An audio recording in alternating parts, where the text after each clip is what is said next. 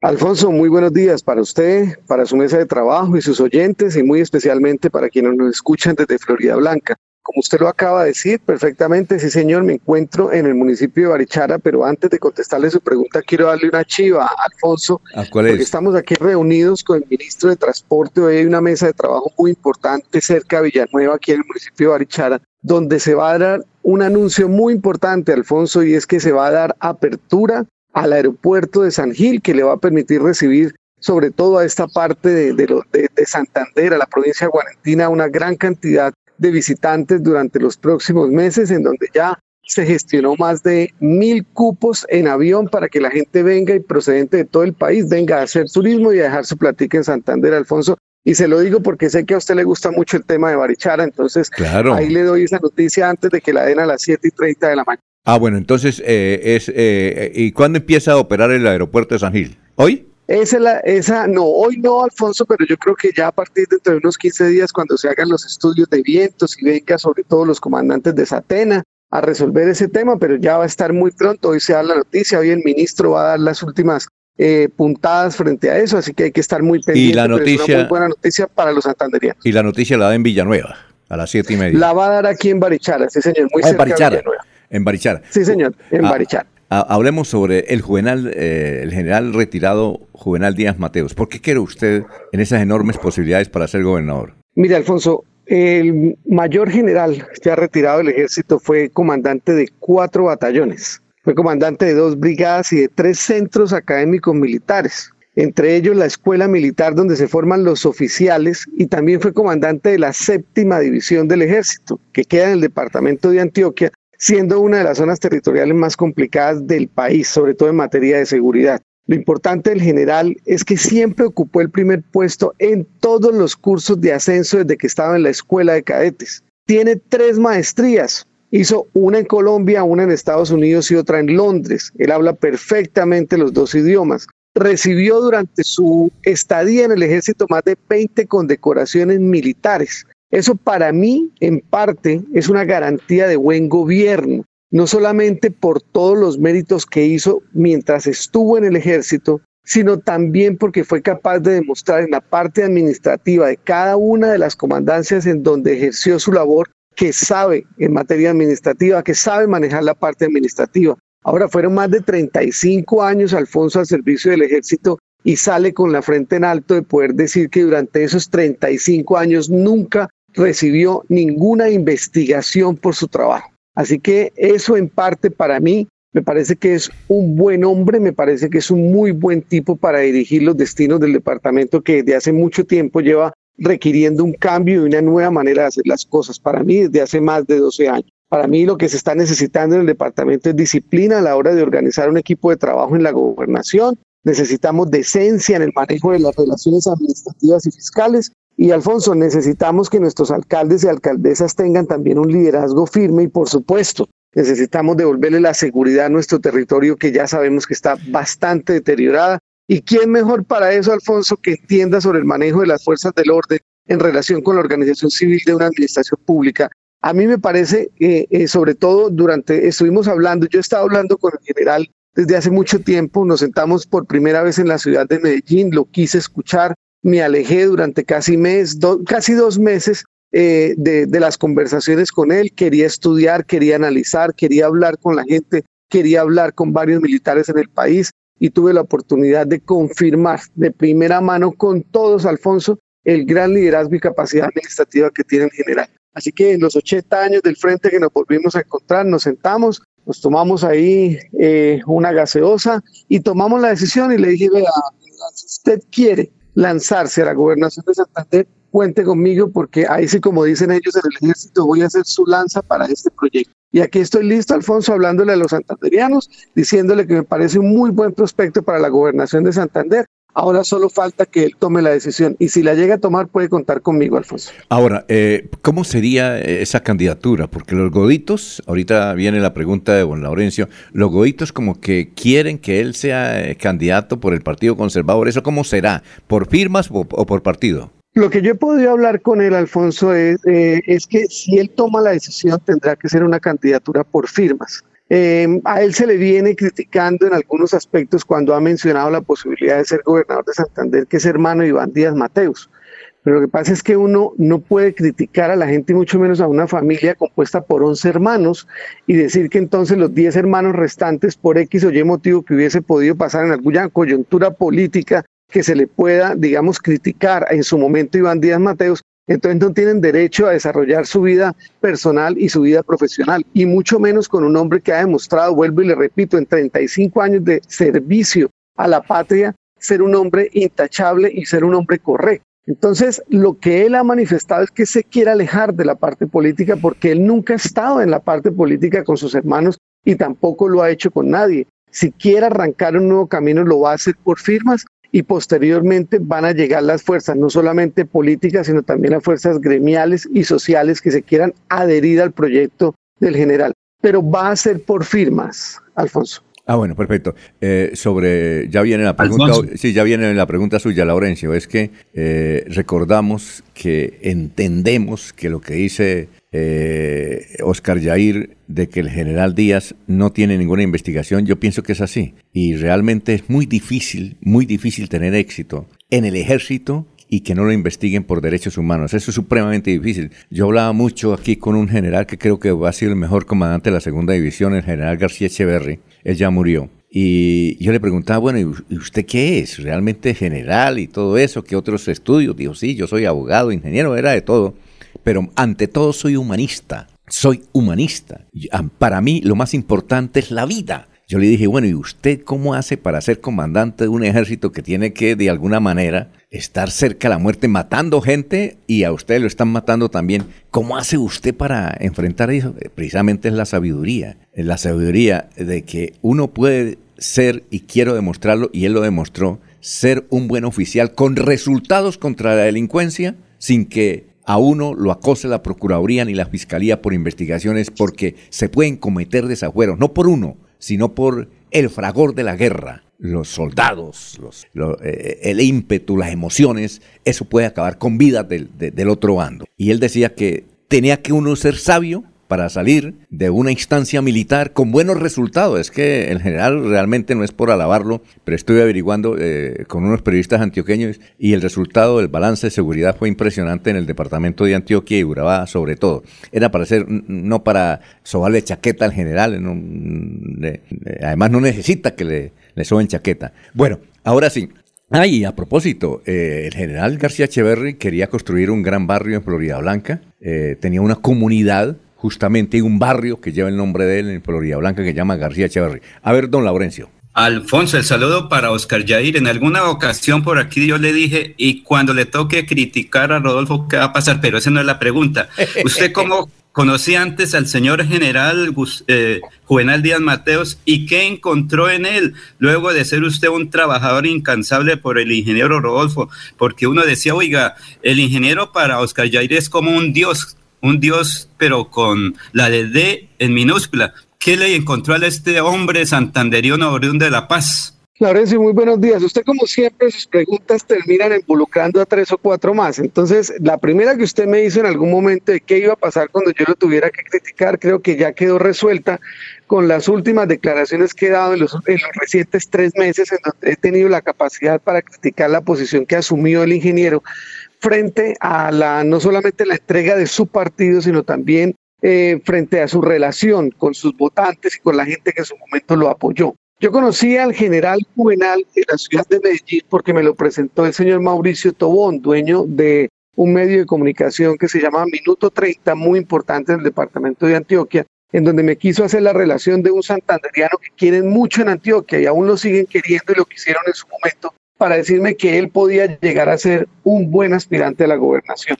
Por eso lo conocí, porque me lo presentó un amigo cercano a la campaña precisamente eh, que le ayudó al ingeniero Rodolfo. Y ahí fue cuando comencé a investigar personalmente, como lo dice Alfonso, con mucha gente, hablando con mucha gente, y me pude dar cuenta que efectivamente era un muy buen prospecto para liderar la, eh, digamos, tener algún liderazgo político en el departamento. Lo que dijo Alfonso, todo, absolutamente todo es muy cierto. Yo también estoy de acuerdo con él. Hicimos la misma investigación y, es ahí donde tomo la decisión de esperar a que el general eh, tome la punta de, de este proyecto para poderlo acompañar. Así que lo conocí fue en Medellín, estimado Laurencio, precisamente en todas las correrías que se estaban haciendo por la campaña del ingeniero Rodolfo. Y tenemos más preguntas. Eh, Mauricio Tobón es un gran dirigente, es un hombre que a pesar de tener una dificultad eh, en, los ojos, él se, él se aplica un, un, parche ahí, no sé si usted lo vio, Oscar Yair, pero él creo que tiene un parche,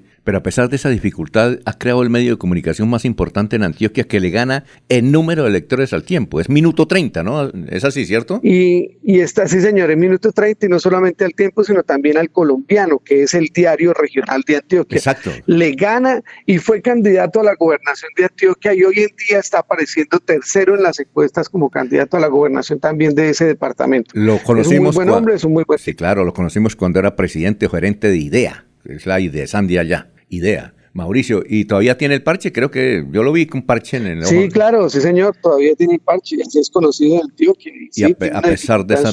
sí, señor. A pesar de eh, a ver, eh, eh, Jorge. Alfonso. Sí, claro. No, que escucho muy entusiasmado y fascinado con el nombre de Juvenal Díaz Mateus a, a Oscar Yair, y al punto que ya anuncia eh, su respaldo a, esa eventual candidatura a la gobernación de Santander.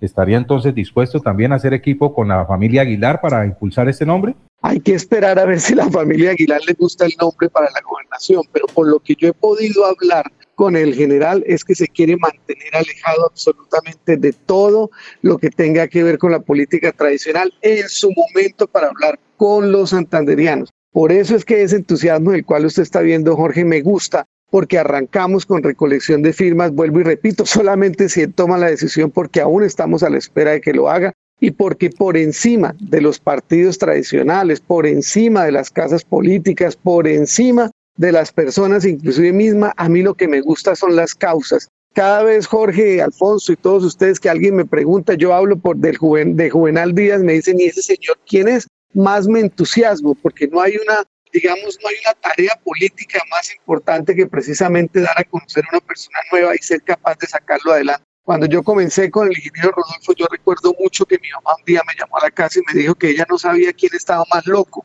si ese señor diciendo que iba a ser presidente de Colombia o yo que le creía que lo iba a hacer. Y logramos demostrar que estuvimos muy cerca de lograrlo. Y sigo insistiendo, Rodolfo Hernández no fue presidente de este país simple y llanamente porque no quiso. Por eso es que en este momento, cuando aparece esta figura de Juvenal Díaz como candidato a la gobernación de Santander, quisiera asumir la causa de manera personal y directa con ese mismo entusiasmo para sacar este proyecto adelante porque estoy completamente seguro que lo podemos llegar a lograr. Eh, Entonces, eh, lo que venga a pasar con los Aguilar, con, con los liberales, con los verdes, todo se definirá en su momento, pero me da la tranquilidad de saber que hay un hombre que está queriendo comprometerse con el departamento pero con una política diferente. Mire, Alfonso, le cuento esto de manera rápida. Él logró en el departamento de Antioquia hacer un trabajo conocido como Mando de Acción Unificada, que no es otra cosa más que trabajar con alcaldes, civiles, corporaciones ambientales. Lo primero que había que hacer era preguntarle a las regiones cuáles eran sus necesidades, sus falencias y en conjunto con las fuerzas militares tratar de sacarlas adelante, generándole no solamente seguridad, sino también desarrollo económico con todas estas personas de las cuales yo les hablo. Así que es un hombre que en materia administrativa puede llegar a sacar al departamento adelante. Estuvo a mando de más de 7 mil uniformados en, la, en, en, el departamento de Antioquia y aquí tendrá que ponerse al frente de 87 alcaldes del departamento. Doctor Julio. Sí, Alfonso. A ver, lo escucha en Barichara a Oscar Yair. Cordial saludo, Oscar Yair. Me place reencontrarme. Al igual que a mí, eh, doctor, usted sabe que le tengo el mayor de los respetos. Sí, igualmente, sabe, de, de, la vieja amistad y del gran aprecio que nos hemos guardado. Eh, no, yo simplemente quería eh, comentarle lo siguiente. en unas notas periodísticas, las, sus habituales notas en el diario El Frente, hace unos meses, eh, a propósito de su desvinculación del movimiento del ex candidato Hernández, usted nos decía que iba a continuar, eh, digamos, su peregrinar por el país, porque toda esa experiencia vivida con la candidatura de Rodolfo Hernández, pues le había abierto un panorama, lo comprometía, le hacía pensar que era una actividad que no podía quedar a la deriva y que eh, iba eh, a liderar hasta cierto punto la continuidad de un movimiento que, que finalmente canalizara todas esas inquietudes y todos esos sentimientos de carácter nacional. El vincularse ahora a la candidatura para la gobernación de Santander del general eh, Díaz significa primero que ese proyecto inicialmente sugerido por usted queda abandonado para, en segundo término, dedicarse a construir un nuevo Rodolfo Hernández en Santander. Esa es una muy buena pregunta, doctora Avellaneda, y entre otras cosas quiero decirle que yo pienso que un segundo Rodolfo Hernández en el departamento de Santander no volverá a ocurrir sino hasta dentro de unos próximos 100 años. Em, ese proyecto del cual usted está hablando precisamente tiene un punto de encuentro muy importante con el general porque él viene construyendo un movimiento que se llama A Tiempo a nivel nacional, no solamente con generales retirados, con coroneles de la policía, eh, no es un movimiento de carácter, vuelvo y repito, militar, sino de carácter civil, donde él con los empresarios y sobre todo, vuelvo y repito, con la parte civil que él tuvo la oportunidad de conocer por todo el país, están organizando el apoyo de la recolección de firmas a muchos candidatos a las alcaldías, a gobernaciones, a consejos y asambleas por todo el territorio nacional. Así que ahí hay una unión también muy importante con el general porque ese movimiento y la gente que él conoce va a terminar también colaborándole a la gente que posiblemente yo conocí por todo el país y que está buscando un apoyo. Así que esas son cosas que se pueden llegar a definir en el camino, pero no puedo dejar ese trabajo abandonado por todo el país porque realmente ellos lo que están esperando es el apoyo que Rodolfo nunca quiso darles y ni siquiera el agradecimiento que tuvo para llamarlos y corresponderles el favor que tanta gente en el país hizo por él. Así que no se puede abandonar. Siento yo que siempre se lo he dicho a Alfonso, uno lo que hace eh, en su región es lo que replica a nivel nacional y a mí me, siempre me ha importado el departamento de Santander, me parece que es el nicho eh, político donde he querido desarrollarme durante toda mi vida, así que ahí ese punto de encuentro con el general va a ser muy importante para continuar con la labor de la gente. Pero no los voy a abandonar, no voy a dejar ese proyecto tirado, pero sí a Santander hay que hay que trabajar muy duro por el departamento. Y finalmente, ya vamos con usted, Laurencio. Y finalmente, eh, los noticieros de televisión de RCN, Caracol, CMI, La Semana, El Tiempo, es decir, todos los medios, dedicaron buena parte de sus secciones políticas a usted la semana pasada, con relación al partido de la Liga. Eh, donde usted hace unas denuncias que prácticamente dejan sin piso jurídico y legal al partido de la Liga. La pregunta es, Oscar Yair, ¿El Consejo Nacional Electoral ya lo llamó a usted? Sí, señor, ya me llamaron y precisamente por esos llamamientos y esas solicitudes que me hace el Consejo Nacional Electoral es que yo me encuentro con unas desagradables sorpresas que se están llevando al interior de la liga y, sobre las cuales yo no puedo callar, Alfonso. Y yo no quiero, y, y, es lógico que se vaya a ver como un desagradecimiento y como una deslealtad. Yo asumo esa responsabilidad pero yo también tengo que decirle a usted y a los santanderianos y a todos los colombianos que yo conocí a dos Rodolfos hermanos. El que conocí desde el 19 de diciembre del año 2019, cuando comencé a trabajar con él y con el que trabajé durante dos años y medio, y el Rodolfo Hernández que se convirtió después de que ganó la primera vuelta. A ese ser humano lo desconozco, a esa persona la desconozco, a esas actitudes no sé de qué clase de personas son, son dos personas distintas y después de esa, de esa primera vuelta en donde comienza ya el trabajo político con el partido, se rodeó de personas que no tienen las capacidades en materia de desarrollo político, no las tienen en materia de desarrollo administrativo, una cantidad de personas que llegaron de la nada en cuestión de 15 días a tomar decisiones políticas, eh, pisoteando el trabajo que habían hecho los demás. Y oh sorpresa, Alfonso, frente a lo que usted manifiesta, pues una cantidad de documentos presentados ante el Consejo Nacional Electoral que, que para mí tienen todo la, la objeción de falsedad, que, que, que, no, que no puedo callarme frente a eso, Alfonso. Ahí se habló de la realización de una convención de militantes para el otorgamiento de la personalidad jurídica y ahí está mi nombre. Y es que no hubo nunca ninguna convención, nunca se hizo ninguna reunión. Eh, dentro de esa convención hay dos personas, una persona condenada por corrupción y otra persona que fue la responsable del desastre del edificio de Lepas en Bucaramanga, que yo mismo lo denuncié en su momento cuando estuve escribiendo en Vanguardia. Entonces, para mí es un completo absurdo que yo aparezca en una convención de la creación de un partido que primero nunca existió, sentado al lado de dos posibles corruptos eh, eh, en este país, creando un partido anticorrupción. Eso es una cosa completamente ilógica, Alfonso, que yo no me podía callar. Además, porque usted entenderá que mi posición como abogado no solamente corre el prestigio como persona, sino también mi tarjeta profesional y eso es lo único que a mí me da de comer en la vida, entonces yo no la voy a poner en juego, Alfonso, por un tema que muchos pueden considerar lealtad. A mí me parece que esto es una organización, un orden, y uno tiene que ser responsable con las decisiones que, que toma. Entonces, por eso, frente a lo que usted está diciendo, tuve que hablar y no me puedo callar frente a eso, Alfonso. ¿Y, ese de Empas, cómo es que se llama? El que dice usted que tumbó a la Empas. Pedro el Jesús Serrano. Pedro Jesús Serrano. A ver, Laurencio. Eh, Oscar Jair, es decir, usted salió a tiempo o se desligó a tiempo del partido y llega a tiempo a donde el Juvenal Díaz Mateo es un hombre de 35 años de servicio a la comunidad en los diversos sectores donde estuvo. Siempre fue primero. Firmas, visitas, reunión como la de hoy, ¿va siempre usted a pronunciar el nombre de Juvenal Díaz Mateos? A partir de este momento, para mí es el candidato más opcionado y para mí, vuelvo y repito, en lo personal, más importante que pueda llegar a tener el departamento de Santander en las próximas elecciones para que sea gobernador de Santander. Pero él es el que tendrá que tomar la decisión. Yo estoy esperando que lo haga y a partir de que lo haga, Laurencio tenga la plena seguridad que así como me recorrí todo el país para llevar el mensaje de Rodolfo Hernández, me recorreré cada vereda, cada finca, cada municipio, cada casa que pueda llegar a existir en este departamento para llevar las ideas y para llevar el proyecto del general Juvenal Díaz a la gobernación.